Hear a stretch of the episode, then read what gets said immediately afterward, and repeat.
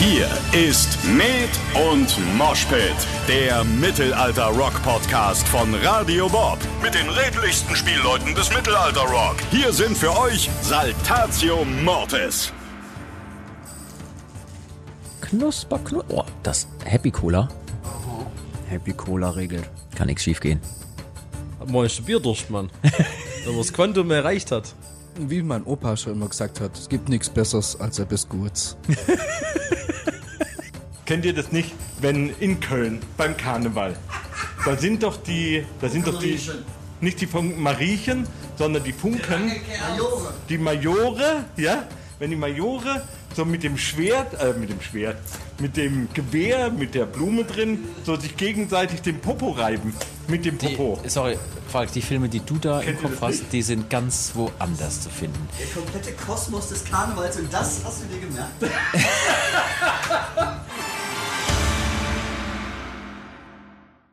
Hallo und herzlich willkommen, liebe Leute, zu einer weiteren Folge Med und Moshpit, eurem Podcast von und mit Saltatio Mortis. Hier ist wie immer euer Jean der Tambour am Mikrofon und mit mir am Start sind heute mehrere Personen gleichzeitig, aber zuallererst natürlich Luzi, das leckere L, weil du gerade tierisch Colafläschchen in dich, in dich reinschaufelst, die Tourversorgung hier. Ja, du hast mich überrascht. Ich dachte, du quatschst länger. Jetzt bin ich noch am Kauen. Das, das Traurige heute ist ja, dass es den ganzen Tag so ultra lecker hier riecht und es aber einfach nichts zu essen gibt. Ja. Deshalb bin ich jetzt auf Colafläschchen. Ja, äh, schön da zu sein. Dankeschön. Ich kann mal weiter. Ja. Äh, kaum mal zu Ende. Wir müssen heute ein bisschen Mikrofone hin und her reichen, denn wie man schon vielleicht hört, sind wir nicht in irgendeinem professionellen Podcast-Studio, sondern in einem Backstage-Bereich. Wir sind mal wieder auf Tour. Wir machen das gleich so, dass ich das immer dann so hier rüber halte und du einfach frei Schnauze. Redest. Ganz genau. Ähm, wir sind auf Tour und äh, dachten uns, wir nehmen mal wieder so eine On-the-Road-Folge auf. Ohne Netz und doppelten Boden, mit ganz vielen Nebengeräuschen. Wahrscheinlich kommen auch gleich Kollegen die Tür rein und äh, gehen duschen, müssen aufs Klo, was auch immer. Ähm, Luzi, wir beide müssen ganz kurz ein, zwei, drei Kleinigkeiten Hausmeisterkram klären. Denn Können wir uns irgendwann mal so ein, so ein Hausmeisterkram-Jingle überlegen? Ja, das können wir machen. Wir sind hier auf Tour und es ist wirklich toll. Es macht total Spaß. Wir haben gestern, ähm, also wir zeichnen hier jetzt ja gerade auf und wir haben gestern eine brutal volle Halle gerockt und ähm, erzählen wir gleich noch ein bisschen mehr darüber, was da alles gelaufen ist. Wir haben aufgezeichnet und und und und waren äh, super nervös und äh, sind jetzt total happy, dass alles so gut geklappt hat.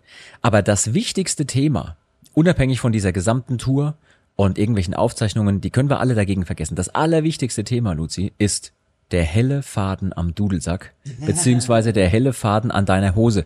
Erklär mal kurz, was es damit auf sich hat.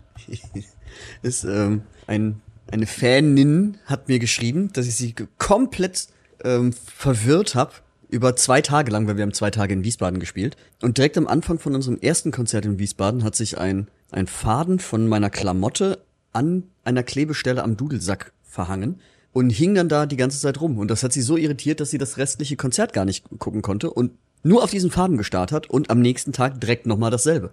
Und als sie dann den Dienstag drauf immer noch über diesen Faden nachgedacht hat, ähm, dachte sie, sie schreibt mir mal, damit ich das bitte für Geiselwind beheben kann. Ähm, ich äh, habe leider die Nachricht erst nach Geiselwind gelesen, aber sie hat mir geantwortet, dass anscheinend der Faden weggebrannt wurde und es deshalb schon viel besser für sie war. Es tut mir sehr, sehr leid. Ich werde jetzt in Zukunft immer auch eine Fusselrolle dabei haben. Kommt nicht mehr vor, Entschuldigung. Ja, also äh, die Geschichte mit dem Faden am Dudelsack, das war wirklich ein Problem. Also sie hat auch geschrieben, das war für sie ganz, ganz schwer. Sie konnte dem restlichen Konzert nicht mehr folgen. Und jetzt habe ich noch eine Sache, die dich betrifft, Luzi. Ähm, die liebe Svenja hat uns geschrieben und gefragt, sag mal, was hat Luzi denn angestellt, dass er auf der Tour die ganze Zeit immer die Bühne sauber machen muss? Du läufst da jedes Mal mit einem Laubbläser über die Bühne und entfernst Konfetti, was wir zwischendurch geschossen haben auf der, bei der Show. Ähm, und sie fragt, hast du eine Wette verloren? Nee, ich, im Laufe der Zeit hat sich das auch so ein bisschen zu einem Fetisch ähm, entwickelt. So einmal aus Spaß gemacht, aber irgendwie habe ich jetzt Spaß dran und mach das jetzt immer. Also nein, da ist keine, da ist keine Wette, hängt keine Wette dran. Alles klar, also du bist jetzt passionierter Laubbläser, äh, Laubbläser-Benutzer. Ist ja aber auch die konsequente Weiterentwicklung von einem Dudelsack, wenn man so überlegt. Ne? Könntest du dir vorstellen, so ein Laubbläsergerät fest zu verkabeln mit deinem Ah, ein Dudelsack? Dudelsack. Oh, das habe ich Dann einen hast du- Job, dann muss ich nie wieder rum. Musst nie wieder rum, ja, nie, nie, nie so rum. Geil. Das wäre eine super Idee, oder? Können wir mal. Elsie beauftragen, dass er einbauen soll. Ja, richtig, richtig gute Idee. So, ähm, ich würde mal sagen, wir gehen direkt, wie Falk sagen würde, in medias res. Ja, also wirklich mitten rein ins Thema. Ähm, wir sind auf Tour, haben auch wirklich Riesenspaß an den Shows. Ähm, es wurden ganz, ganz viele Fanmails reingeballert mit teilweise echt interessanten Fragen zur Tour. Eine davon wollte ich dir noch schnell stellen. Wir haben jetzt hier Becher mit unseren Schriftzügen auf der Tour dabei. Und es hat jemand gefragt, sag mal, logistische Frage, wie viele dieser Becher müsst ihr eigentlich während der Tour nachordern? Die gehen doch bestimmt weg wie warme Semmeln und werden nicht mehr abgegeben. Ich wollte gerade sagen, eigentlich sind die ja gedacht als Pfandbecher, dass man die wieder abgibt. Ja. Ähm, ehrlicherweise weiß ich das gar nicht. Ähm, weil wir ja mittlerweile so versnobte Künstler sind und Ja. mit nichts mehr was am, am Hut haben, ähm, läuft das über eine andere Company, die das aber. Ich habe gestern noch Becher gesehen, also anscheinend ganz gut macht und wir immer noch Becher haben. Es gibt auf jeden Fall noch Becher und auch heute Abend haben wir, glaube ich, äh, hier welche am Start. Garantiert. Auch das weiß ich nicht. Sehr gut. Und was wir auch haben, da müssen wir ein großes und fettes Dankeschön raushauen an unseren Podcast Fanclub, an die Moshpicks. Wir haben jetzt Aufkleber vom Fanclub gekriegt. Da steht drauf, nett hier, aber kennen Sie schon Med und Moshpit. Großartig. Ja, super. Haben wir auch überall schon hingeklebt. Hier noch nicht. echt. Noch nicht. Noch Noch, nicht.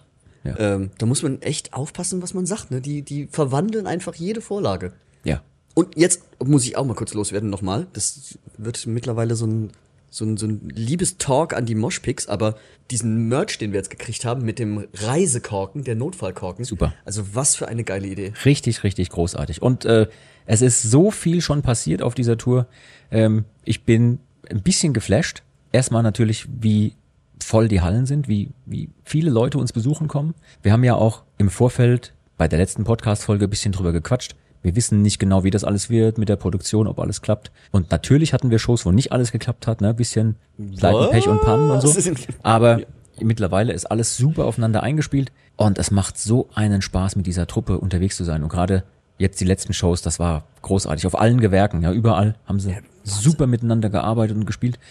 Und ähm, ja, ich wollte in der Folge mit euch zusammen, wir erzählen auch gleich, wer neben uns sitzt und die ganze Zeit so brav schweigt. Das kenne ich gar nicht so von denen. Ja, wir kommen auch gleich drauf, wer das ist. Aber ähm, wir wollten die Folge heute so ein bisschen zu Tour Special machen. Ähm, quasi Tour Stories. Das wäre schon Folge drei mit Tour Stories, weil wir hatten schon zwei Episoden, wo wir uns mit Dingen auf Tour beschäftigt haben. Aber es ist so viel passiert in der Zwischenzeit. Ich wollte exemplarisch nur eine Sache kurz noch ansprechen. Und zwar das Abschlussfoto am Ende jeder Show. Also jede andere Band stellt sich dann dahin und lässt ein Foto machen mit dem Publikum. Man dreht sich dann so zur Kamera und winkt in, in, die, in die Linse und sagt, hey, guck mal, wie toll das hier war und wie viele Leute da waren. Und ich weiß nicht, Luzi, vielleicht kannst du es mir erklären. Ich weiß nicht genau, wann das bei uns passiert ist, aber diese Abschlussfotos haben eine Eigendynamik entwickelt.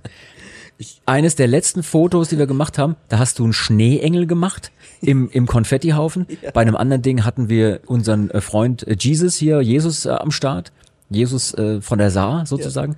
Und der hat mit uns gemeinsam das letzte Abendmahl auf der Bühne nachgestellt. Brutal. Abschlussfoto durchgespielt, wirklich. Ja, aber wie, Ich- wie kommt's denn dazu? ich weiß auch nicht. Ich glaube, das hat ähm, bei der Tour im letzten Jahr, Ja. bei der Firma Freitour, glaube ich, so langsam angefangen, dass wir uns immer, immer mehr Quatsch überlegt haben. Ich könnte aber auch keinen wirklichen Zeitpunkt ähm, festmachen, wo das dann tatsächlich so passiert ist. Ja. Und es ist ja auch irgendwie, hat sich so entwickelt. Der eine hat angefangen, Quatsch zu machen, dann zieht der nächste nach. Jetzt dreht die ganze Band vollkommen hohl. Ja, total am Durchdrehen wir irgendwie. Haben schon, wir haben schon, wir haben schon gewitzelt, ähm, dass wir irgendwann unsere Konzerte so eine Dreiviertelstunde früher äh, beenden müssen, Ja. weil wir so viel Aufbauzeit für, Ja. für das Abschlussfoto brauchen. Und es gibt schon die ersten Anfragen für ähm, Kunstdrucke. Ja. Ja, was echt? Ob wir ein Bildband rausgeben würden äh, mit den gesammelten Abschlussbildern. Ach, wie geil. Ja. Geile Idee. Oder so ein Kalender. Großartig. Oder, oder so richtig, so richtig Moneymaker-mäßig, Mhm. wir verkaufen Abschlussfoto-Tickets. Der darf dann, die Person darf mit auf die Bühne. So Oh. für 4000 Euro. 40 Millionen Euro. Ja, mindestens. Dann können wir auch endlich diese Produktion bezahlen, die wir hier dabei haben. Die war nämlich wirklich teuer. Okay, äh, apropos Fotos. Teuer. Ach so. Apropos teuer. Beziehungsweise Fotos und Eigendynamik. Und von mir aus auch teuer ist genau das richtige Stichwort für unsere beiden Gäste heute. Denn ich freue mich total, dass wir sie dazu gekriegt haben, mal ein bisschen vors Mikrofon zu treten, wo sie ansonsten nur hinter den Kameras zu sehen sind. Bei uns heute sind, wie soll ich sie nennen, die schwäbische Awesomeness, ja, quasi das Duo Infernale der Fotografie und Videografie. Hier sind Ingmar Wein und Jim Müller. Schön, dass ihr da seid. Hi, jetzt grüß Gott, schön, dass wir dabei seid dürfen. Wir freuen uns sehr. Heute zur Mundart-Folge. Wir quatschen gleich ein bisschen, äh, was das alles mit dieser Mundart und, und dem Humor dahinter äh, so auf sich hat. Aber ihr beiden, man kennt euch jetzt ja so ein bisschen, ihr habt uns schon öfter begleitet auf Tour. Ingmar, ganz viel dabei für Fotografie. Äh, Jim, ganz viel dabei für Videos und, und diese Neudeutsch, sagt man immer Recap-Videos, ne, die dann auf Social Media gepostet werden. Aber ich hätte ganz gern, dass ihr mal selber aus eurer Sicht erzählt, was so eure Aufgaben bei dieser Tour sind und was macht ihr hier eigentlich den ganzen Tag? Ingmar, leg mal los. Bier trinken. Ja, das ist eine Sache, stimmt. Genau, ja. das ist auf jeden Fall wichtig. Ähm, ja, die Aufgabe von meiner Seite ist hauptsächlich Foto. Ich bin jetzt bei der Tour als Fotograf dabei ja. und äh, halte, sobald ich aufstehe, bis ich schlafen gehe, im Endeffekt alles so ein bisschen fest. Also es fängt an mit Backstage, versuche währenddessen Parallelbilder vom Vortag schon zu bearbeiten, dass wir auch gleich posten können. Ähm, dann natürlich Show fotografieren, direkt auch nach der Show schon das Abschlussbild fertig machen, dass wir das auch direkt nachts schon Das posten heißt, können. das heißt, in dem Moment, wo die Show fertig ist und du deine Bilder geschossen hast, rennst du runter zu deinem Rechner oder wo auch immer der steht und fängst an zu bearbeiten. Genau, Ja. genau. Und ähm, je nachdem, wie lange sich das zieht, eben Abschlussbild fertig machen, auch schon direkt die Sachen rüber kopieren, das Backup machen auf den Laptop, meistens. Manchmal Wie- vergesse ich es auch. Wie viele Fotos schießt du denn an so einem Tag, wenn du morgens aus dem Tourbus springst und dann bis du abends an deinem Rechner sitzt? Wie viele Fotos kannst du da geschossen haben? Boah, schwierig zu sagen. Ähm, vor ein paar Tagen hatten Robin und ich das drüber. Und äh, Robin hat sich nicht drüber beschwert, aber hat angemerkt, dass es sehr viele Bilder pro Abend in der Cloud sind. Irgendwie so 800, 900 Bilder teilweise, was dann da irgendwie den Tag verteilt dann in der Cloud landen. Ne? Äh, bis ich gemeint habe, ja, die sind schon aussortiert. Ähm, also das ist so die Nummer, die am Schluss bei rumkommt. Und die zum Teil mal drei oder mal vier gerechnet. Jedes, jedes dritte Bild oder so, das ich behalte im Schnitt. Ähm, dann sind wir schon bei 200 bis 3000 Bilder, was da schnell mal irgendwie durchfließen. Super. Wir quatschen gleich noch ein bisschen, was es da so für, für spezielle Anforderungen gibt und für, vielleicht auch für Herausforderungen für dich. Ähm, ganz kurz hier, Jim, du bist ja eigentlich, das wissen die Leute, du bist eigentlich Gitarrist bei der Band Kiss and Dynamite, nebenbei aber eben passionierter Videograf und auch ein völlig verrückter Drohnenpilot. Also du fliegst so richtig krasse Manöver mit Kameradrohnen, wenn man dich lässt. Was reizt dich denn am Unterwegssein mit einer Band, auch wenn du gerade nicht selbst auf der Bühne stehst? Das ist also erstmal Hallo. Hallo zusammen. Äh, ich muss sagen, ich ist halt mein absoluter Safe Space. Ne? Irgendwie auf Tour sein, Nightliner fahren, im Backstage rumlungern. Ähm, Mache ich schon so lange, dass das so ein fester Bestandteil ist, dass ich das schon zwischendurch auch brauche. Und das in äh, Zu lange zu, zu lange zu Hause sein ist nix, ne? Nee, Ja, ich meine, zu Hause ist schön, ne? Äh, aber so geht's mir schon immer. Auch zu Hause war es immer schön, aber ich habe immer Fernweh. Ja. Deswegen irgendwie auf Tour sein, äh, eben gern, ich mache auch einfach gern den Videokram. Das Ja. ist einfach irgendwie ein, äh, schon immer ein zweites Hobby. Ich, ich gerade wenn wir das Thema Recaps ansprechen, ich habe vor 10, 15 Jahren, als irgendwie hier YouTube angefangen hat, als Asitoni aktuell war, und das ist ein ganz altes Zeug, äh, mit den ersten Camcorder äh, schon früher die unsere eigenen Recaps gemacht. Wenn du mal einem Laien da draußen erklären müsstest, was dein Job ist bei so einer Tour, äh, wie würdest du es erklären? Ja, also im Prinzip ist es ziemlich ähnlich zu Ingmars Job, nur dass ich statt Fotos Videos mache. Ich bin meistens komme ich zu spät zum Aufbau, weil ich die Nacht durch Video geschnitten habe. Da kommen wir gleich dazu. Ähm, film noch den Rest vom Aufbau äh, für ein bisschen Behind the Scenes eben, was passiert hinter den Kulissen. Für ein bisschen Crew, für ein bisschen euch. Äh, stichel euch hier und da mit einem Bierchen an, was Lustiges zu machen. Äh, nee, das kommt von ganz allein, muss ich ja auch mal sagen. Ist sehr angenehm. Ähm, gibt immer viel einzufangen. Dann ähm, filme ich am Konzert natürlich. Ja. Äh, guck, dass bei sieben Leuten auch immer jeder drin ist. Ne? Ich, auf der letzten Tour von einem Jahr gab es, gab es den Fauxpas, dass ich Elsie in einem äh, Recap nicht drin hatte und das hat er mir ganz schön lang vorgehalten. Da bin ich auch immer noch am Wiedergutmachen. Da war er plötzlich verschwunden. Ich würde gleich gern mit euch so ein bisschen Revue passieren lassen, was bisher so alles stattgefunden hat und passiert ist, was es auch an speziellen Dingen gibt. Ähm, Luzi, ähm, ganz kurz, wie ist es denn für dich jetzt, dass wir direkt zwei Leute am Start haben? Ich meine, wir haben früher schon oft Social Media Begleitung gemacht. Wir haben uns quasi die Not zur Tugend gemacht. Wir wussten, es gibt jetzt halt Social Media. Ja, wir kommen aus einer Zeit noch ohne diese ganzen Kanäle und haben quasi Musik von der Pike auf angefangen in den Clubs und so weiter und so fort. Und irgendwann war aber klar, nee, es gibt dieses Phänomen und das kann man gut nutzen. Also haben wir das gemacht. Und wir hatten ja schon längere Zeit Leute dabei, aber meistens eher einen. Was hat's denn deiner Meinung nach für Vorteile, dass wir den Job jetzt hier auf der Tour gesplittet haben? Einen für Video, einen für Foto. Also erstmal ganz unabhängig davon, dass wir doppelt so viele geile Leute dabei haben, mit Ja. denen man viel Quatsch machen kann, ähm, hat's den absoluten Vorteil. Du hast ja bei einer Show immer so spezielle Momente und die sind dann weg. Ja. Dann, wenn du mit einer Person unterwegs bist, muss die sich überlegen, okay, mache ich das, halte ich das als Foto fest oder als Video? Ja. Also geht immer irgendein kleiner Teil trotzdem verloren. Und jetzt haben wir aber auch die Möglichkeit, einfach alles immer und überall einzufangen. Und das finde ich ist der, der absolute Mega-Vorteil, dass wir da alles mitnehmen können. Ja, ja. Äh, du hast gerade gesagt, hier doppelt so viele geile Leute. Das Wichtigste auf Tour, unabhängig davon, dass Leute ihren Job auch wirklich gut machen, ist ja tatsächlich das soziale Miteinander. Ja. Und ähm, da können wir gleich noch ein paar Geschichten auspacken. Allein auf der Tour ist jetzt schon wieder so viel Grandioses passiert. Manche Sachen kann man nicht erzählen, aber sagen, ein bisschen was, Ja, ja. bisschen was wollen wir erzählen.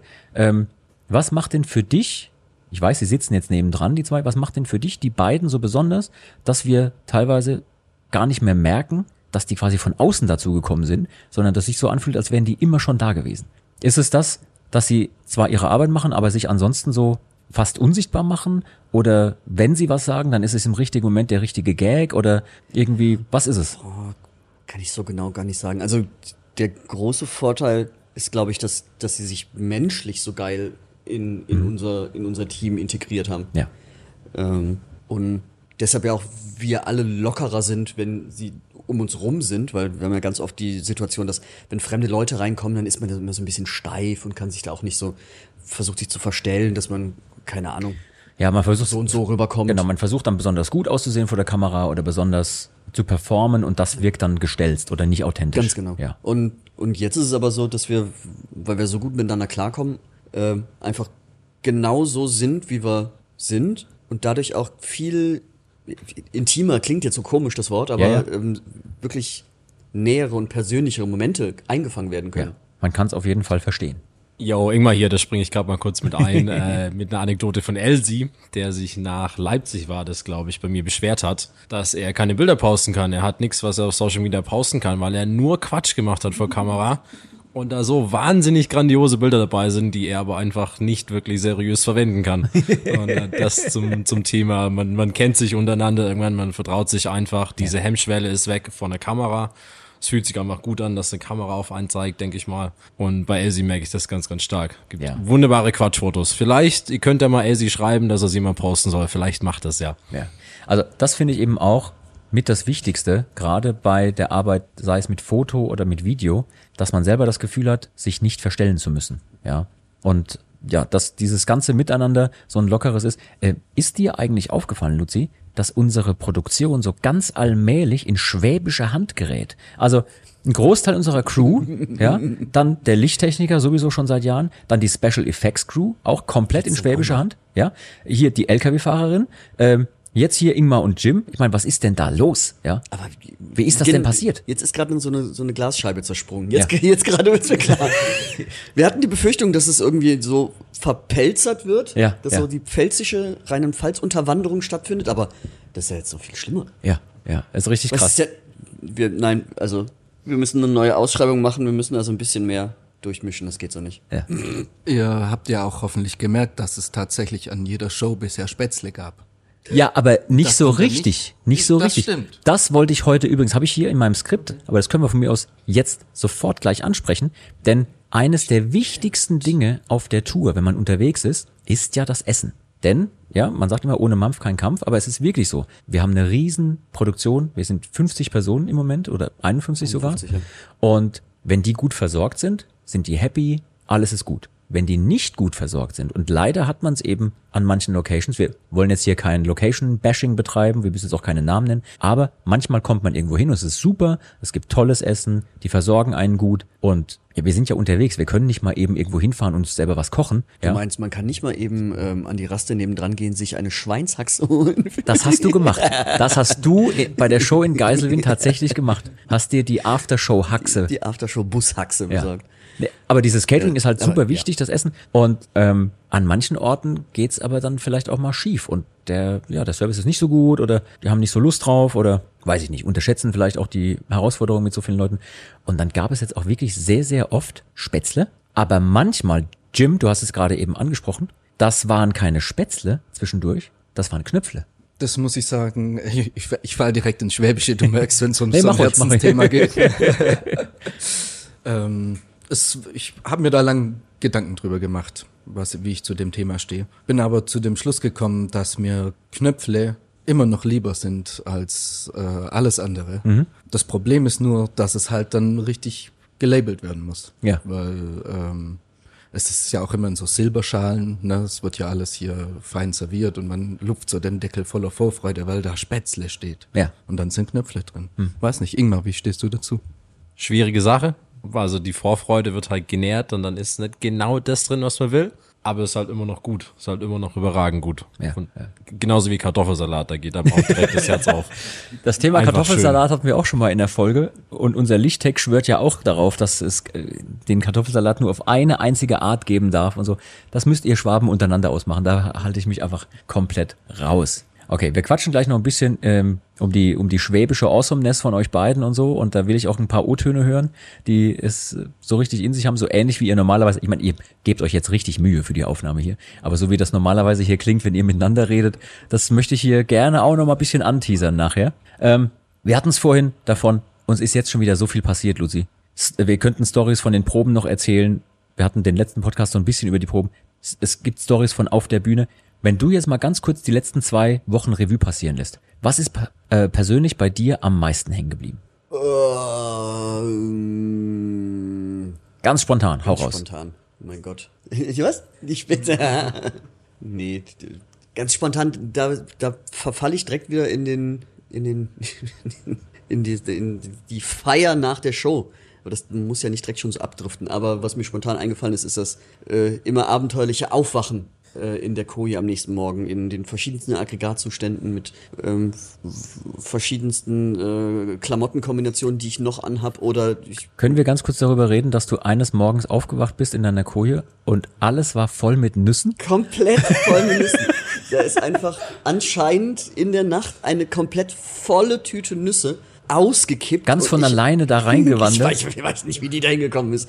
Und da habe ich drauf gelegen und da bin ich drauf wach geworden. Und du hast auch Rückenschmerzen gehabt und alles. Rückenschmerzen Ja. und alles. Zum Glück ist dir das nicht mit der Schweinshaxe passiert. Ich, ich hatte tatsächlich äh, ein paar Stunden lang Angst, dass sie vielleicht da noch liegen könnte, weil ich hab, wusste nicht, wo sie war. Und, oh nein, war sie vielleicht am Fußende oder so? Und, Ja, man muss dazu sagen, für alle, die das jetzt so ein bisschen vielleicht äh, mit Fragezeichen hören, Luzi hatte sich tatsächlich bei einer unserer Shows nebenan bei einer äh, großen Gaststätte persönlich aber eine Schweinshaxe gekauft oder zwei waren es, glaube ich, und wollte die nach der Show essen und dann wurde es ein bisschen feuchtfröhlich nach der Show und am nächsten Tag sagte er, ah Mist, ah, jetzt habe ich mir diese Schweinshaxe gekauft und habe die dort im Backstage-Bereich liegen lassen, habe die gar nicht mitgenommen und dann sagte ich nur zu ihm, nee, Alter, ich habe neben dir gesessen im Tourbus, du hast die noch gegessen.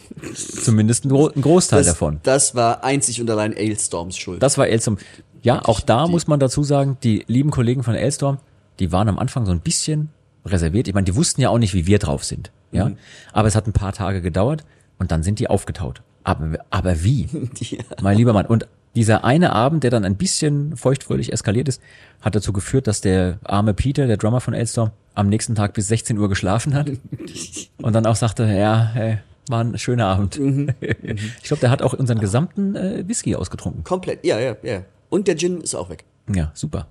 Aber jetzt, äh, genau, ohne jetzt äh, in dieses Saufthema zu verfallen, ich glaube, was mir am meisten hängen geblieben sind, sind die Reaktionen bei den Special Effects, die wir uns auf der Bühne überlegt haben. Ja. Also wenn das Schwarzlicht angeht, nochmal diesmal nochmal anders als im letzten Jahr. Ähm, wenn das, das Schwarzlicht wieder geht mit einer großen Explosion, die LED-Leinwände kommen und sowas. Ähm, das sind die da habe ich einfach jeden Abend immer noch Gänsehaut, Ja. wenn das, wenn das kommt und dann auch funktioniert. Es ist eine extrem kurzweilige Show. Wir spielen zwei Stunden, es fühlt sich viel kürzer an irgendwie. Und die Leute gehen raus und sagen, oh, ist ja super, ne? Also jetzt ohne, dass wir uns selber zu arg beweihräuchern wollen. Ähm, aber, kann man schon mal ein bisschen machen. Ja, ja, genau. Also wir haben da wirklich was Tolles auf die Beine gestellt, sind auch jetzt ein bisschen stolz drauf. Und Gott sei Dank, das funktioniert alles irgendwie, ne? Das ist echt super. Ihr beiden, jetzt wo wir euch schon mal da haben, ne? Swabian Awesomeness und so. Ähm, wie ist das denn für euch beide? Ich meine, Ingmar, bei dir zum Beispiel, ne?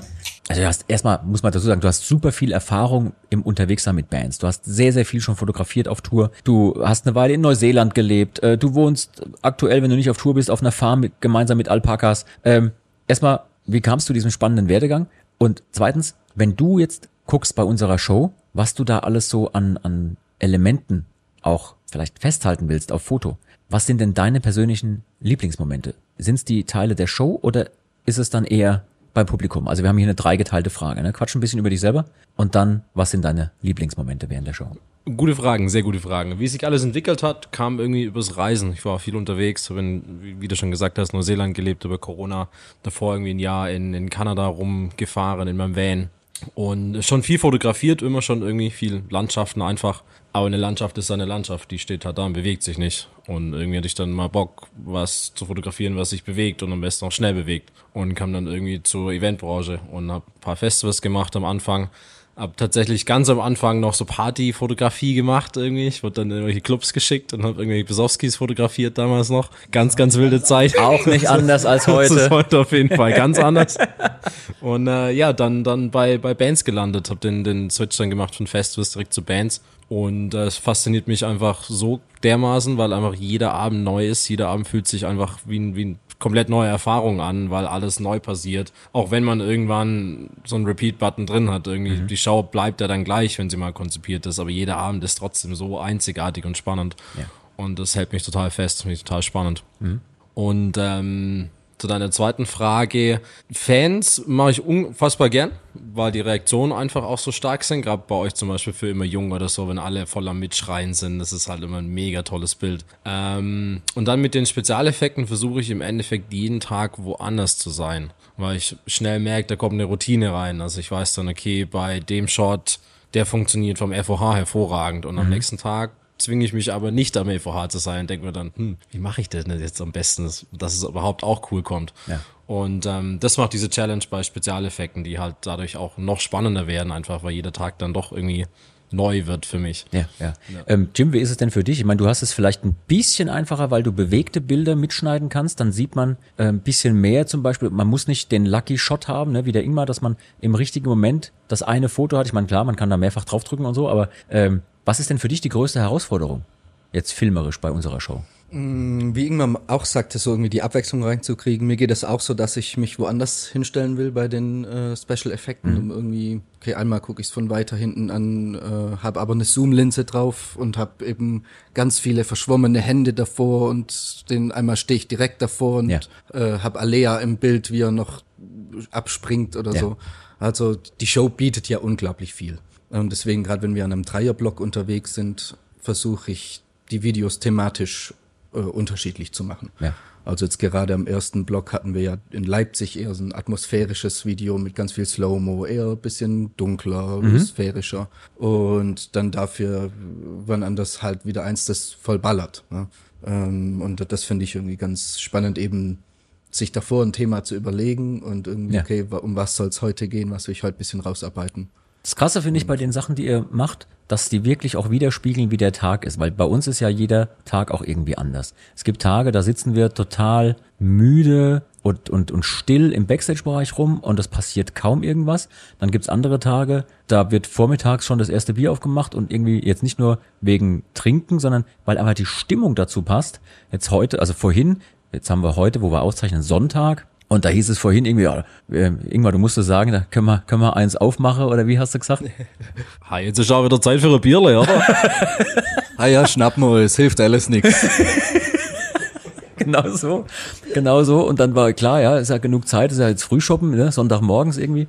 Und es gibt solche Tage und bei euren Bildern und Videos sehe ich das auch, also klar, ich war dabei, aber für mich spiegelt das auch immer wieder, wie die Stimmung an dem Tag so war. Und das natürlich die Stimmung in der Halle, wie jetzt zum Beispiel gestern waren wir in München, äh, unfassbarer Wahnsinn, der da passiert ist. Also ich hätte nie gedacht, dass wir jemals überhaupt in sowas wie im Zenit spielen. Und dann haben wir das Ding gestern ausverkauft.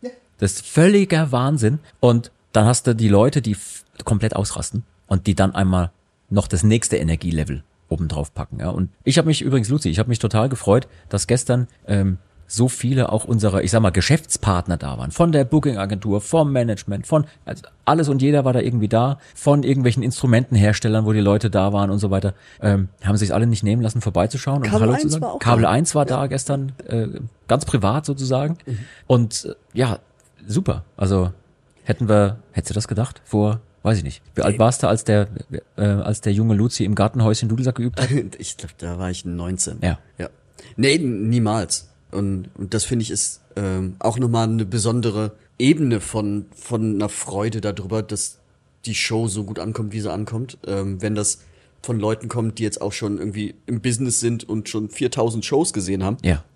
und durch die Bank weg schwer zu begeistern sind. Ja. Und die dann sagen, oh, das habe ich jetzt nicht erwartet. Ja. Das ist ja geil. Ja. Kollegen von Feuerschwanz oder von anderen Bands, die uns besuchen zwischendurch, die sagen, hey, Wahnsinn. Das ist ja der Hammer, was ihr da auf die Bühne stellt, ja. Also auch da an der Stelle so macht einfach total Laune. Und äh, jetzt haben wir jetzt ganz, ganz viel über tolle Dinge geredet. Ich möchte ganz kurz ein sehr ernstes Thema ansprechen. Mal hier die Stimmung ein bisschen kippen lassen. Bierdurst. Ähm, Entschuldigung. okay, dann machen wir den Bierdurst zuerst. Entschuldigung, nein, Entschuldigung. Doch, wir machen den Bier durch Bier, ist halt was Herrliches. machen wir den Bierdurst zuerst.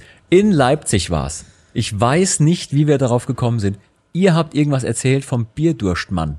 So, Jim, das muss, glaube ich, du mal kurz erzählen. Wer, wer ist der Bierdurstmann und wie kamen wir darauf in Leipzig? Ja, der Bierdurstmann ähm, ist ein ganz äh, netter Kollege aus, ähm, wo, wo, wo war er her? Ludwigs, Ludwigsburg, ne?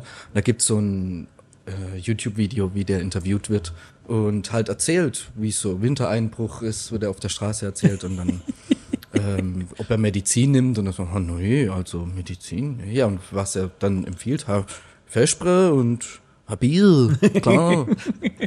Also sei seine Medizin und schwärmt der, äh, dem Interviewer vor, wie er Ja. äh, Bier zelebriert. Und ihr habt uns dieses Video gezeigt und wir haben nicht alles verstanden, was der erzählt hat, aber wir haben uns weggeschmissen vor Lachen. Und ähm, ihr lieben Leute da draußen, ich weiß nicht, ihr habt das bestimmt auch in eurem Freundeskreis. Da gibt es dann diese Insider-Witze und dann reicht ein Zitat, ähm, ein Bruchteil eines Satzes und dann ist die Stimmung sofort wieder auf dem Level von vor einer Woche oder vor drei Tagen, als diese Insider-Witze da entstanden sind.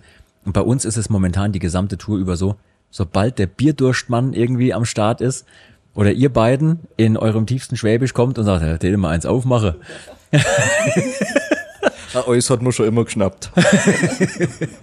dann geht's wieder rund. Aber ich wollte jetzt, jetzt haben wir, wir haben ja auch gleich Gelegenheit, eins aufzumachen, weil wir müssen ja auch in die Taverne gehen noch in unserer Folge heute.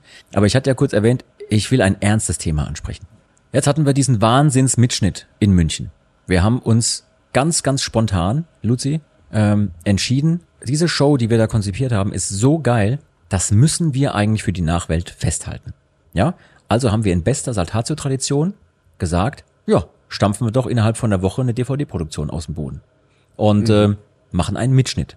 Wir waren aber diesmal klüger als sonst und haben den Mitschnitt von einem anderen Team machen lassen und den nicht selber gemacht. ja. Ähm, warst du nervös, als wir im Vorfeld gesagt haben, okay, alles klar, wir nehmen auf?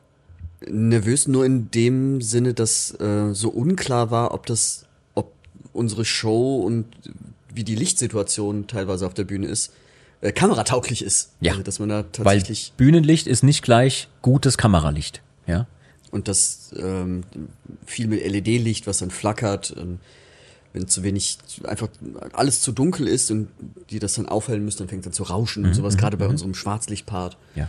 Ähm, da war ich schon echt, echt nervös, Ja. ob man das alles so hinkriegt. Und jetzt wundern sich die äh, Leute draußen, die zuhören, was, was meint er denn jetzt mit irgendwie ernstem Thema? Hat's vielleicht nicht geklappt? Ist alles schief gegangen? Ging die DVD-Aufzeichnung in die Hose? Weißt du was, was ich noch nicht weiß? Äh, nee, nee, ähm, ich glaube, es hat alles geklappt, es war super. Nee, mir geht's um was anderes. Hier unsere zwei Gäste.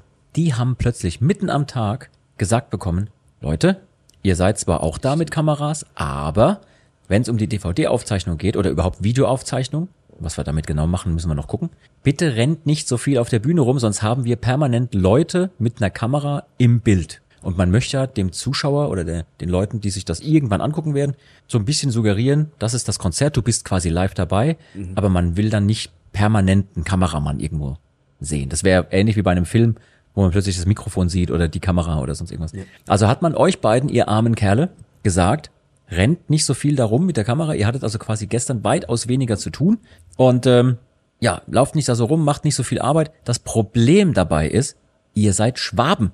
Und Schwaben wollen bekanntlich immer arbeiten, ne? Ja, das, das grenzt ganz klar an ein Arbeitsverbot. Also, hast du mal einen Schwabe eingeschlossen für fünf Minuten und ihm keine Aufgabe gegeben? Du willst nicht wissen, was da passiert. Ja, schaffe, schaffe und so. Ähm, das war richtig schwer für euch. Ihr wart extrem unglücklich. Also nicht nur zwischendurch, weil es im Catering halt Knöpfle anstatt Spätzle gab, sondern wirklich, weil ihr nicht schaffe durftet. Ähm, wie war das für euch, gestern so ein bisschen die Sparversion zu machen? Man hat halt doch mehr Zeit gehabt zum Bier trinken dann währenddessen. Das war echt ganz angenehm. Also es tat zuerst weh und dann war aber so, ja, dann machen wir halt was anderes. Dann trinken wir jetzt halt ein Bierle. Und dann war es halt doch zwei, drei, vier. Jetzt mal äh, Klischee beiseite. Wie viel Wahrheit steckt in dem Klischee? Ne? Schaffe, schaffe Häuslebauer, dass die Schwaben immer so am Ackern sind? Ingmar, wie ist es bei dir? Kenne ich schon irgendwo her. Kannst also, du auch abschalten zwischendurch?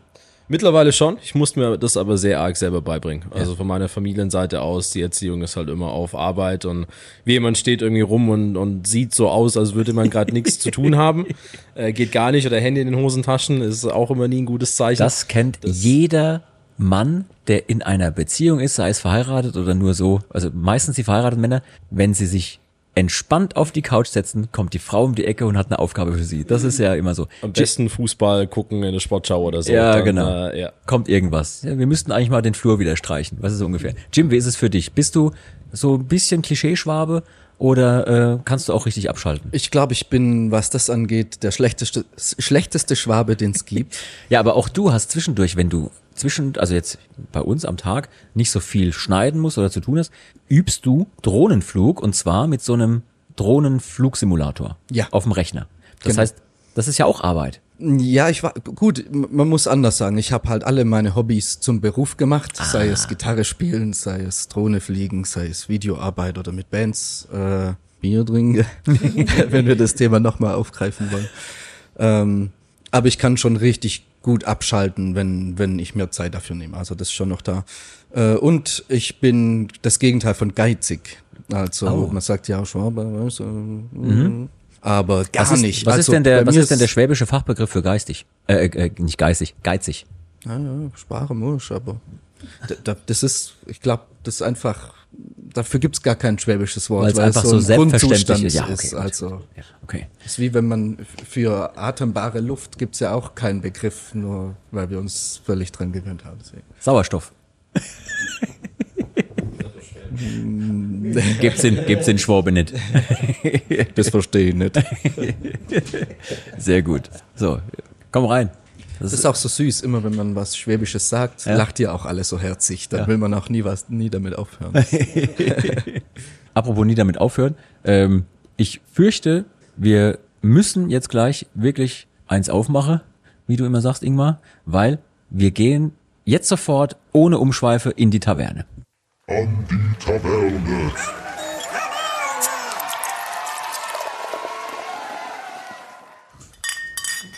Ah, traumhaft. Danke. Äh, danke, ihr Buben. So. Ja, hau rein. Auf den Kater von gestern. Also eins muss man ihnen lassen. Wir sagen jetzt nicht die Marke, aber das ist ganz schön lecker. Da hatten wir Schlechteres schon auf, jeden der Fall. Tour, ne? Ja. Das schmeckt gleich wieder richtig gut. Das ist doch hervorragend. Okay, ihr Lieben, ich habe mir, ähm, ich habe mir gedacht, wenn wir schon so nett beisammensitzen, könntet ihr für uns hier und für alle Leute da draußen ein kleines Rätsel lösen. Ganz klassisches Tavernenrätsel. Und zwar ist die Regel beim Tavernenrätsel ja so. Ich stelle euch jetzt irgendeinen Sachverhalt vor und stelle euch dann eine passende Frage dazu und ihr müsst eine möglichst gute und kreative Lösung dafür finden. Diese Lösung muss nicht unbedingt richtig sein. Also wenn es einen tollen Erklärungsansatz gibt, finde ich das super, aber ähm, ja, wenn das nicht hundertprozentig stimmt, ist völlig egal, weil wir hatten schon so geniale Erklärungen, zum Beispiel von Luzi zu diversen Sachverhalten, wo ich gesagt habe, ja, das ist jetzt ab sofort so. Das muss jetzt eingetragen werden bei Wikipedia. Ja. Und unser heutiges Tavernenrätsel, ja, ja, sprich, sprich ruhig. Und, und dass Sachen auch einfach nicht stimmen müssen, hat ja auch Elsie äh, ganz gut bewiesen, wie ich jetzt gehört habe heute. Okay, komm, lass uns, lass uns das ganz kurz Ja, erwähnen. komm, mal, komm, lass uns das komm, kurz ganz erwähnen. kurz droppen.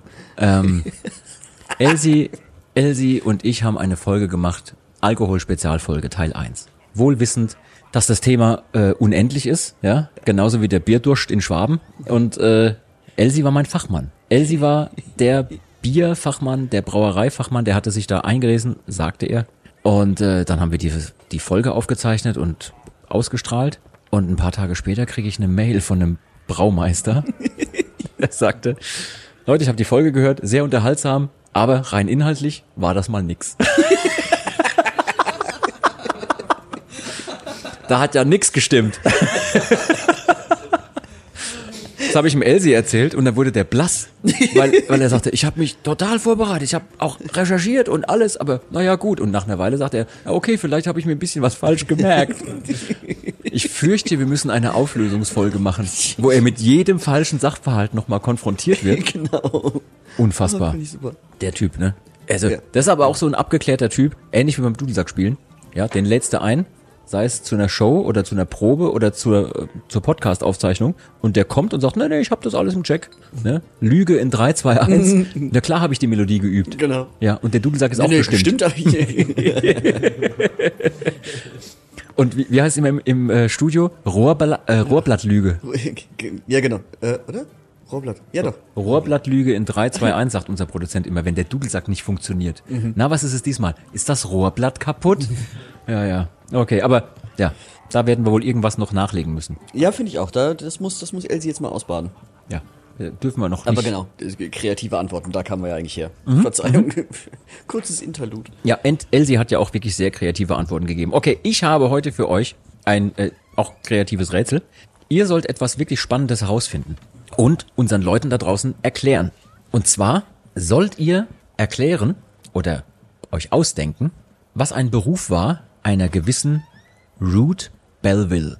Ruth Belville hat sich in ihrem Beruf, den ihr herausfinden sollt, täglich auf dem Weg gemacht, manchmal auch nur wöchentlich auf den Weg gemacht, zu einem Ort, hat dort etwas getan, ist dann dort wieder weggelaufen, zu einem anderen Ort und hat nach und nach Leute und Orte abgeklappert, um diesen Beruf auszuüben. Also ich wiederhole nochmal ganz kurz. Ruth Belville macht sich von zu Hause aus auf den Weg an einen Ort, geht von dort wieder weg und klappert dann nach und nach all ihre Kunden ab. Ich verrate jetzt schon, nein, es ist kein, ähm, wie soll ich sagen, es ist kein anrüchiger Beruf. Es ist ein wirklich ganz, ganz ehrbarer, solider Beruf gewesen. Es ist natürlich ein Beruf der Vergangenheit, den gibt's nicht mehr. In ihrer Rolle hat sie also mit vielen Kunden zu tun gehabt und musste etwas für die tun, was die auf gar keinen Fall selber hätten machen können. Ihr sollt rausfinden, was das war. Ich gebe euch einen Tipp. Es war nicht im Mittelalter, es war im frühen 19. und dann bis zur Mitte des 19. Jahr, also 1800 und ein bisschen. Von der Zeit reden wir. Ja? Und, es- und manchmal ist es täglich und manchmal nur wöchentlich. Ja, je nach Auftragslage. Also auf jeden Fall immer wöchentlich und wenn sie einen speziellen Auftrag bekommen hat, dann manchmal sogar täglich. Bis du, bis du gesagt hast, ähm, 18. was war's, 18. Jahrhundert? 19. Ja, 19. Jahrhundert, also 1800 und ein bisschen was. Bis du das gesagt hast, war ich safe davon überzeugt, dass es irgendwie so Medikus ist. Mhm, Die kommt, kommt dahin, behandelt alle und wenn viel los ist, dann musst du da länger bleiben. Ja. Aber das wirft mich jetzt vollkommen aus Ich der Bahn. gebe Also dir, ich, geb dir noch einen Tipp. Ähm, die Ruth, die Ruth hat ähm, den Beruf übernommen von ihrem Vater und dann auch ihrem Ehemann, als der dann verstorben war. Mein erster Gedanke war so Schutzgeld einziehen, aber du sagst, er ist ein ehrbarer Das Beruf. könnte aber auch ein ehrbarer Beruf sein, Jim. Je nachdem, für wen du da arbeitest. Ich meine, vielleicht, ja, vielleicht war das damals im 8 1850 noch anders. Da hat man das gern bezahlt, weil man ja auch wirklich Schutz bekommen hat, weil man selber nicht die Bedrohung war. Ja. Also jetzt gar nicht vielleicht so Mafia-mäßig. ich gebe euch mal noch ein zweites Mikrofon, dann könnt ihr ein bisschen besser spekulieren. Einfach so eine, so eine Gruppe an, an, an Leuten, die gesagt haben, wir schützen euren Laden, eures Städtchen oder so. Und die Route ist da längs gelaufen. Aber ich meine, warum sollte die dann manchmal täglich und manchmal wöchentlich? Weil wenn das so ist, Das ist echt, echt eine gute Frage. Ich hatte auch, während du, während du erzählt hattest, äh, Jean, so verschiedene Sachen im Kopf wie, und wie du dann weiter spezifizierst hast, sind das dann auch weniger Sachen geworden. Also am Anfang dachte ich, ja, ja, bestimmt so Hufschmied oder so. Ähm, dann war ich irgendwann bei so Coca-Cola-Verkäufer, so, so, so fährt von Ort zu Ort und verkauft irgendwann die Restaurants irgendwie Sachen. Aber ähm, 18. bis 19. Jahrhundert mit Auftragslage schwierig. Da wäre ich gerade überfordert. Thema Kanalisation. Ich meine, zu der Zeit gab es nicht viel Kanalisation und äh, wenn die Leute irgendwie auch Gäste zu Hause hatten und der Topf voll war, gut, aber sie, sie können es nicht selber oder sie wollten es nicht selber. Das wäre natürlich noch. Aber dann wird ja dein Business nur in einer Stadt machen. Da wird ja wahrscheinlich nicht von Stadt zu Stadt laufen, oder? Das ist ja, das ist ja, das ist ein Durchlaufposten. Wirklich? Wirklich. Achso, sie macht das auch außerhalb verschiedener Städte. Bräuchten wir jetzt einen Falk. Der wüsste da bestimmt eine Antwort. Richtig schwierig. Wir können ja so versuchen, in Falks Denkweise zu denken. Vielleicht kommen wir dann irgendwo hin. Weil mir fällt gerade nicht mal was Falsches ein. Wo, in, in welchem Land sind wir denn? Das klingt ja französisch, oder? In England. In England sind wir, okay. England. Da war doch bestimmt Krieg zu der Zeit. Weil England war immer Krieg. Vielleicht hat es ja damit was zu tun. Kann die die die erste weibliche Maurerin gewesen sein, die obwohl die baut nicht innerhalb von einem Tag eine Mauer oder ein Haus. Nee. Was ist denn je nach Auftrag? Es, ähm, ich weiß es. Die Frau Root war angestellt bei der Telefongesellschaft äh, British Voices. Und äh, als hier die ersten Leitungen verlegt wurden, äh, als das Telefon erfunden wurde und, und so weiter, war das ja nicht was, was man einfach sich jetzt gekauft hat irgendwo in einem Laden. Dann hatte man das Telefon und gibt eine Nummer ein. sondern äh, man, man brauchte dieses spezielle Gerät und wenn man, wenn man eben dann ein Fernmeldegespräch führen wollte, kam sie mit dem ganzen Equipment auf der Pferdekutsche vorbei, hat es eingerichtet. Das, das Kabel hinter sich hergezogen. genau. Starlink. Also du meinst das Starlink des äh, 18. Jahrhunderts. Ja. Ganz genau. Okay. Ja, ich bin gespannt. Luzi, hast du noch was? Nee, überbrückt gerne mal noch. Ich, ich bin noch im Überlegen, nee. Also falls ihr noch was habt, ich muss mir ein bisschen Denkzeit erkaufen. Okay, pass auf. Ich gebe euch noch, ich gebe euch noch einen Tipp. Ich habe ja gesagt, sie hatte den Job irgendwann übernommen von ihrem Vater. So, ähm, der war auch für diesen Job angestellt am Königlichen Observatorium. Oh oh. Jetzt habe ich euch völlig rausgehauen. Ja, das wird immer schlimmer. das wird immer schlimmer. Das sind, das sind Negativtipps. Das, Negativtipps. meine Güte. Observatorium. Okay. Ja. Die. Ja, ich, ich meine, warum hat man früher äh, Astronomie äh, betrieben? Da ging es ja nicht darum, irgendwie herauszufinden, wo äh, Galaxie XY ist oder wo der nächste äh, bewohnbare Planet ist, falls wir es oder wenn wir hier es verkacken, ist ja eher die Frage. Äh, oder wann? Wenn ist, glaube ich, Schwäbisch. Ähm, aber es ging drum um Felder und Landwirtschaft und sonst was und vielleicht hat es was mit Wetterbestimmung und sonst was zu tun. Wäre und möglich. sie war für Bauern und Landwirtschaft zuständig, um da die abzuklären, wie es denn in den nächsten Tagen aussieht. Sehr, sehr gute Idee. Äh, leider falsch. Ich war jetzt gedanklich eher bei, sie hat äh, so Nachrichten überbracht, in je nach Auftragslage oder eher gedacht, je nach wie erfolgreich die in dem Observatorium waren. Und ich, war dann gedanklich doch dabei, dass die auf der Suche nach Sternen waren. Ähm, und wenn sie dann was gefunden hatten, dann hat sie die Nachricht in die anderen Städte überbracht. Hallo, wir haben einen neuen Stern gefunden. Äh, danke für Ihre Aufmerksamkeit. Du bist ein bisschen in der richtigen Richtung unterwegs, weil sie hat tatsächlich eine Sache als Nachricht, mehr oder weniger, könnte man so behaupten. Also sie hat etwas von dem Ort, wo sie gestartet ist, mitgebracht, um das zu ihren Kunden zu bringen. Und das war kein, kein Lebensmittel, kein, kein Gut, sondern es war eine Information. Hat es was mit Zeit und ähm, also weil die wenn äh, Uhreneichen in, in sowas Richtung und man deswegen jemand von dem Observatorium, der die genaue Uhrzeit und Datum, vielleicht auch Datum weiß. Jim, du bist etwas auf der Spur. Soll ich das auflösen? Du bist super nah dran. Wirklich, richtig gut. Okay, pass auf, ich sag's euch. Ruth, Ruth Belleville hatte einen Beruf. Sie war die Zeitbotin in Greenwich. Jede Woche machte sich die liebe Ruth auf den Weg zum königlichen Observatorium, manchmal auch täglich, wenn sie einen Auftrag von jemandem hatte, der zum Beispiel diese sehr, sehr seltenen Uhren in der Zeit zu Hause hatte und zum Beispiel einen Empfang geben wollte, wo die Uhren stimmen mussten. Ja, wenn die Leute kommen, man musste dann wissen, wie viel Uhr ist es denn. Äh, normalerweise einmal pro Woche. Sie hatte einen Kundenstamm, meistens auch wohlhabende Leute, die sich eine Uhr leisten konnten. Sie ging von zu Hause los zum Observatorium in Greenwich und äh, verglich den dortigen geeichten Chronometer mit dem Taschenchronometer ihres Vaters aus dem 18. Jahrhundert in ihrer Tasche. Ähm, dann machte sie sich auf den Weg. Sie hatte in der Zeit meistens 30 bis 40 Kunden, die dafür bezahlt haben, die Lady mit der Greenwich Time äh, zu empfangen und die aktuelle Uhrzeit zu erfahren. Bei ihrer Ankunft konnte sie dann die Uhren, die es dort vor Ort gab, vergleichen und ähm, sie konnte bis auf eine Zehntelsekunde genau die Zeit feststellen und sie auch an ihre Kunden weitergeben. John Belleville, ihr Vater, hatte 45 Jahre lang genau diesen Job gemacht am Konservatorium und ähm, ihr müsst euch vorstellen, in der Zeit mussten Uhrmacher selber zum Konservatorium hingehen, wenn sie eine Uhr gebaut hatten und erfahren, also um zu erfahren, wie viel Uhr es denn ist.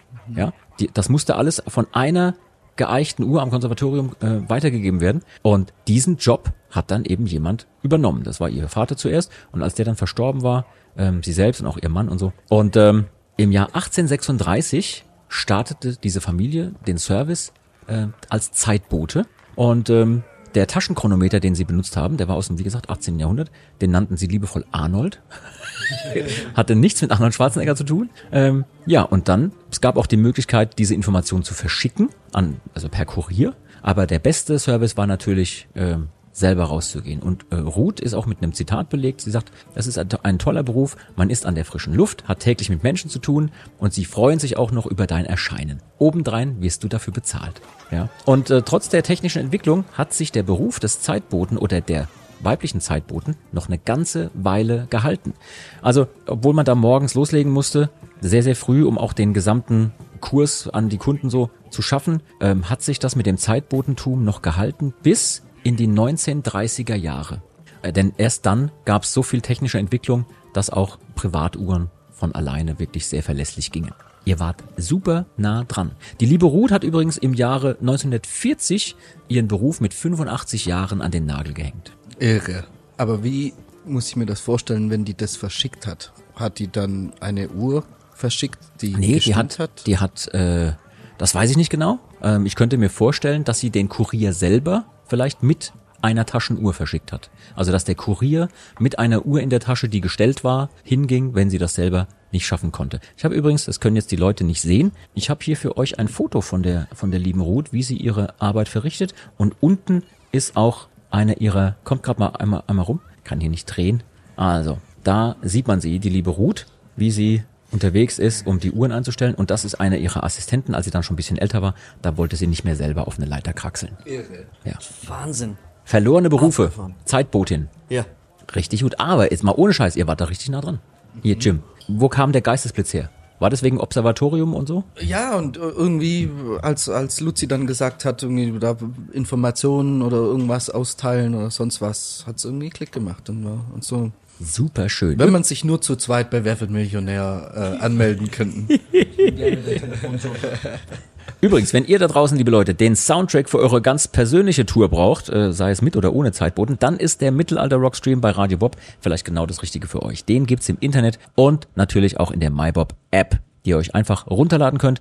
Ähm, uns gibt's außerdem noch beim Folk Rockstream, in dem wir ebenfalls zusammen mit vielen tollen Kollegen immer mal wieder mit unseren Songs zu hören sind. Hört am besten mal in beides rein. Ähm, Ihr Lieben, ich kann euch nicht gehen lassen aus dieser Folge, ohne eine Schande des Tages von euch erzählt zu bekommen.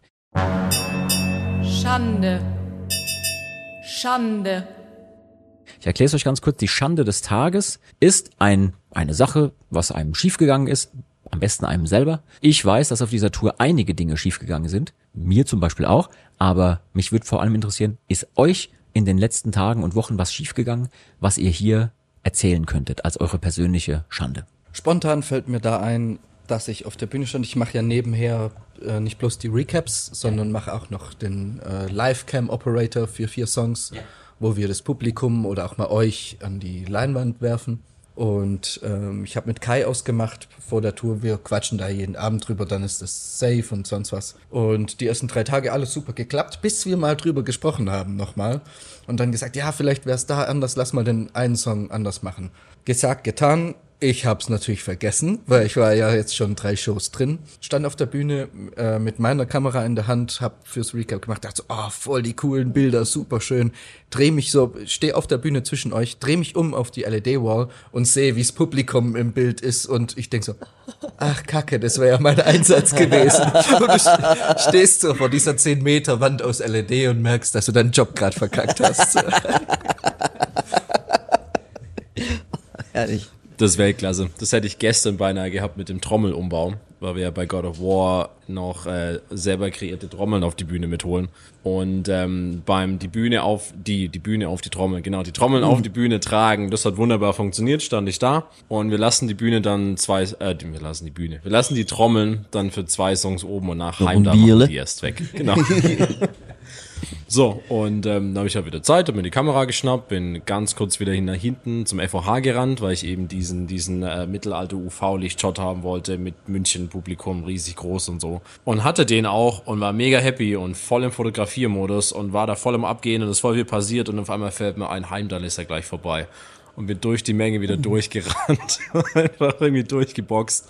Ähm, das war so der eine, was ich was kein Fail war, was man dann nicht gesehen hat. Das andere war aber mit äh, der Pyrotechnik. Da war ich schon mal sehr knapp, so dass äh, Sören mich schon sehr böse angeschaut hat, Sören, unser Pyrotechniker, und gesagt hat, hau da mal ganz schnell ab wieder, weil da kommt gleich was Spannendes.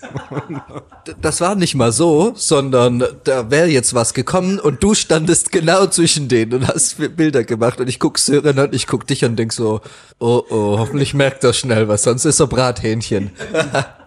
Wobei ich auch schon mal fast den ähm, Konfettiknall hinten äh, gegen Kopf bekommen habe. Beim ersten Mal war nämlich, man muss sich vorstellen, die Konfettikanonen, wenn die das erste Mal kommen, dann platzen die ja auf und beim zweiten Mal gehen die nur noch mal an. Und dann baut sich der Druck so langsam auf. Ich bin beim zweiten Mal direkt vor dieser Kanone gestanden, mit dem Rücken natürlich dazu.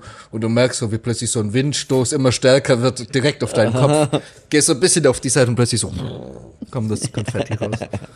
Ja, ist schon, also ist schon auch eine, ist schon auch immer ein Abenteuer jeden Abend bei euch, muss ich sagen. Der Kabuki-Fall. Wir hatten noch einen Kabuki-Fall, der nicht so ganz geflogen ist, wie er sollte. Also, Kabuki hängt wird's pervers. Dürfen wir das, dürfen wir das sagen in dieser Sendung? kleine Haken, die oben an der Decke dranhängen. Das sind Kabukis. Ihr könnt, ihr könnt euch jetzt so einen Teil dazu denken. Und da hängt dann Stoff dran. Also der Stoff, der dann, oder der, der Banner, der vor der Show von Satatsu zum Beispiel hochgezogen wird, der hängt an so einem Kabuki. Und das Kabuki lässt sich dann elektronisch steuern, da drückt einer auf den Knopf und dann gehen diese Haken auf und dann fällt dieser Banner eben nach unten. Und aus irgendeinem Grund X fiel halt dann einfach das Banner nicht. Und Alea stand dann vor dem Banner und hat sich einen Ast abgelacht und die Band stand hinter dem Banner und hat einfach nicht, war einfach nicht sichtbar. Das war auf jeden Fall auch so ein kurzer Moment, wo ich da voll ready mit meiner Kamera stand und das Handy lief sogar noch neben mir parallel zum auch Filmen für Social Media und dann war einfach schwarz und es ist nichts passiert. Das war auf jeden Fall auch so ein kleiner Moment auf dieser Tour, wo was nicht so ganz genau geklappt hat, wie es hätte klappen sollen. So viel zum Thema eine Schande des Tages. Ja, ich habe ich hab ja gerade schon, also besser wird's nicht mit meiner mit meiner äh, Nussgeschichte. Und auch mit der Haxe, wo ich nicht wusste, wo sie war. Nee, das war einfach der Was wir jetzt gerade nicht mitgerichtet haben, die Tür ging auf und wer kommt hier rein? The man himself. Elsie. Elsie, wie geht's dir heute? Einen wunderschönen guten Tag. Ähm, ich habe mich jetzt gerade noch mal in äh, die Buskoje gelegt und noch ein bisschen mich ausgeruht. Und äh, ja, ich, ich bin noch nicht so ganz da. Ich bin eigentlich jetzt bereit, ins Catering zu gehen und bin jetzt hier überrascht worden, dass ihr hier recordet und ja, völlig unvorbereitet, aber ich mache natürlich jederzeit gerne mit. Du äh, musst auch gar nicht viel machen, weil wir sind eigentlich auch am Ende unserer äh, kleinen Sendung. Wir wollten nur noch mal auch bei dir erwähnen, denn wir haben es gerade schon angesprochen, wir werden eine Folge-Episode machen müssen übers Bier. Alkohol Teil 2, weil ich habe vorhin erzählt, dass wir Mails bekommen haben. Hast du ein bisschen was jetzt schon zu deiner Verteidigung zu sagen oder wie bereitest du dich auf die Korrekturfolge vor? Ja, ich, äh, ich äh, neige mein Haupt und äh, äh, haben jetzt einige nicht gesehen. Ich habe äh, wirklich meine Augen geschlossen und mein Haupt gesenkt. Asche auf mein Haupt. In dem Sinn, ich bin tatsächlich auf Fake News reingefallen. Ich wurde grundsätzlich sehr falsch informiert, was die Herstellung des Bieres angeht. Ich werde natürlich umgehend äh, das berichtigen. Natürlich. Es tut mir leid, alle, also alle Hobbybrauer, Profibrauer, ähm, Bierinteressierte, nehmt's mir nicht übel. Ich schließe euch in mein Herz und ich werde mich verbessern. Das ist doch mal eine Sache. Also, wenn ihr, liebe Leute, noch weiteres Feedback für uns habt, könnt ihr uns eure Anregungen, gerne auch Fragen und Kritik schicken. Äh, und zwar unter der Mailadresse saltatiomortis at radiobob.de. Dort nehmen wir auch gerne Themenvorschläge und Wünsche für die Zukunft entgegen. Sagt uns einfach, was ihr hören wollt und wir bemühen uns, das irgendwann möglich zu machen. Wenn ihr uns bewerten könnt in euren Podcast-Apps und überall dort, wo ihr diese Sendung hört, dann freuen wir uns über hier volle Punktzahl, fünf Sterne, immer dazu schreiben, dass es der beste Podcast wo gibt auf der Welt. Jim, wie sagt man das auf Schwäbisch? Wie mein Opa schon immer gesagt hat, es gibt nichts Besseres als ein Biscuits. Für einen Schwaben ist es schon sehr hoch gelobt. Ja. Also, wenn ihr uns bewerten könnt, gebt uns gerne hier fünf Sterne, fünf Punkte, was auch immer. Es hilft uns, diesen Podcast noch eine ganze Weile weiterzumachen. Sagt auch gerne euren Freunden und Bekannten Bescheid, dass es hier was Tolles zu hören gibt. Wenn ihr Aufkleber habt, wo drauf steht, nett hier, aber kennen Sie schon Med und Moshpit, einfach überall hinkleben. Ja, das vorletzte Wort, sage ich immer, gebührt meinen Gästen. Leute, es war eine wirklich spannende und lustige kleine Folge hier mitten aus dem Backstage-Bereich. Jetzt gibt's gleich Essen. Ich bin sehr gespannt, ob das heute gut werden wird oder ob wir uns in Flüssignahrung retten müssen. Also riechen tut's göttlich. Ja, okay. Hier, ähm, wir müssen noch ganz kurz was erklären, das haben wir völlig vergessen. Das ist quasi ein Nachtrag. Wir haben einen großartigen Titel für diese Folge und haben ihn überhaupt nicht erklärt, woher der Gar kommt. nicht thematisiert, aber er ist zu legendär, um Eichel- ausfallen zu lassen. Eichel zum Fenster. Was zum zur Fenster. Hölle bedeutet Eichel zum Fenster? Es ist eine ungeschriebene Regel im Tourbus. Ja, Jetzt ist sie geschrieben, weil sie als Titel vom Podcast da jetzt steht. Nee, Titel des Podcasts. Wir machen ja was mit Sprache. Ja? Eichel zum Fenster. es ist aber aus dem Leben, weil es ist ja genauso passiert. Erklär mal den Leuten ganz kurz, worum es da geht. Also es, der, der Gang in der Mitte vom Liner ist ja sehr schmal. Und da kann man nicht mal ebenso, können zwei Personen nicht mal ebenso nebeneinander vorbeigehen. Deshalb muss man sich immer ein bisschen eindrehen. Und wenn zwei Kerle aneinander vorbei wollen, ist die eben jetzt, Devise? jetzt die Devise Eichel zum Fenster. Ja, damit, man die, mit dem Hintern aneinander vorbei Genau. Läuft. Das ist unverfänglich. Genau, nicht hier den Schwertkampf ausartet. Kein Schwertkampf. Ganz fatal ist einer Eichel zum Fenster, der andere Hintern zum Fenster. Das stimmt, das ist Andockgefahr. Das ist Andockgefahr. Das andere ist Schwertkampf, will man auch nicht. Okay, jetzt haben wir den Titel erklärt. Gott sei Dank, fast wäre es schief gegangen. Kennt ihr das nicht, wenn in Köln beim Karneval, da sind doch die, da sind doch die, nicht die Fun Mariechen, sondern die Funken, die Majore, ja, wenn die Majore so mit dem Schwert, äh, mit dem Schwert, mit dem Gewehr, mit der Blume drin, so sich gegenseitig den Popo reiben, mit dem Popo. Die, sorry, Falk, die Filme, die du da Kennt im Kopf hast, nicht? die sind ganz woanders zu finden. Der komplette Kosmos des Karnevals und das hast du dir gemerkt? ja, Das war für mich so. Nachtrag, Ende. Das vorletzte Wort gebührt wie immer meinen Gästen. Ja, vielen Dank, dass Sie auch heute wieder beigewohnt sind. Ich fand's cool, das zweite Mal hier dabei zu sein. Ich find's richtig geil, mit euch auf Tour zu sein. Ich muss hier auch mal ein bisschen in die Richtung äh, Lob und äh, Beweihräucherung äh, schicken. Ist richtig geil, macht mega Spaß. Bin mega gern mit auf, auf Tour und alle, die das hören, guckt euch unbedingt die Show an. Ey, kommt vorbei, das ist wirklich, ich, ich kann's gar nicht so capturen, wie es live ein dermaßen wegpiept. Ja, das, was Jim im Endeffekt sagt, die Show ist Wahnsinn, kommt vorbei. Von meiner Seite danke, danke fürs äh, Dabeisein hier beim Podcast, freue mich sehr. Und äh, ja, bin gespannt aufs Catering gleich. Ich hoffe, es gibt Spätzle, sonst äh, wird das ganz wild hier. Sonst ist aber der Bock fett. Sei Hunde. Dankeschön an alle da draußen fürs Anhören. Ich kann mich den anderen beiden auch nur anschließen. Äh, guckt euch diese verdammte Show an. Und aber auch noch viel wichtiger, weil nach der Tour ist vor der Tour, Oh ja. Haben wir am Montag angekündigt, dass wir auf große Burgentour gehen werden. Und genau heute wenn dieser Podcast rauskommt, am Mittwoch startet bei Eventim der exklusive Vorverkauf. Und ähm, das wird auch wild. Also da bin ich auch, wir sind jetzt schon dran, uns da wieder geile Sachen auszudenken, Ja. die ähnlich phänomenal sind wie, Ja. wie die Show jetzt. Ähm, mit einer Show, die halt angepasst ist auf eine geile Atmosphäre auf Burgen. Ja, mit einer ganz speziell ausgewählten Setlist, mit Songs, die genau dahin passen, wo wir spielen werden. Und, und, und. Also es wird super viele Überraschungen geben. Es wird sau viel Arbeit für uns. Und äh, ich habe aber jetzt schon richtig Bock drauf. Total. Ja. Da haben wir ja auch immer Spaß dran, uns so sich, solche, solche Sachen, solche Sachen auszudenken Ja. und, Und, auszutesten. und wer unseren richtig, richtig geilen Ankündigungstrailer gesehen hat für diese Burgentour, da gibt's so ein paar kleine Hints, die so dazwischen versteckt sind, die auch schon wieder auf unser nächstes Projekt hinweisen, was wir jetzt noch gar nicht verraten. Oh ja, genau. Schick die Spekulation an die E-Mail-Adresse. Ja. Das finde ich super. Er hat Spekulation gesagt, nicht Spekulatius. Leute, hört auf, uns Kekse zu schicken. also ich freue mich tierisch auf die Burgentour. Schaut, dass ihr rechtzeitig Karten äh, kauft. Wir haben jetzt auf der Tour auch wieder super große Hallen ausverkauft. Da haben sich bestimmt auch einige geärgert, dass sie nicht rechtzeitig da waren, weil, ja, komm, hier, Zenit kriegen die nie voll, weißt du, so ungefähr. mhm, ja. Und dann ist es doch so, jetzt auch heute, ähm, wo wir aufzeichnen, hier in Wien ist auch ausverkauft. Ähm, ja, und nächstes Jahr Burgentour wird wahrscheinlich in vielen Locations kleiner werden, weil manche dieser Burghöfe ne, ja. einfach ein Stück kleiner sind. Ja. Gerade auch Wertheim. Wunderschöne Burg. Burg Wertheim, großartig, Ja. aber ganz, ganz wenig Platz. Genau, ganz wenig Platz da, müssen echt alle schnell sein. Dem, Luzi, ist nichts mehr hinzuzufügen. Wir sagen Tschüss, bis zum nächsten Mal. Jim, ruf mal aus dem Klo, Tschüss. ciao. Ingmar. Tschüss.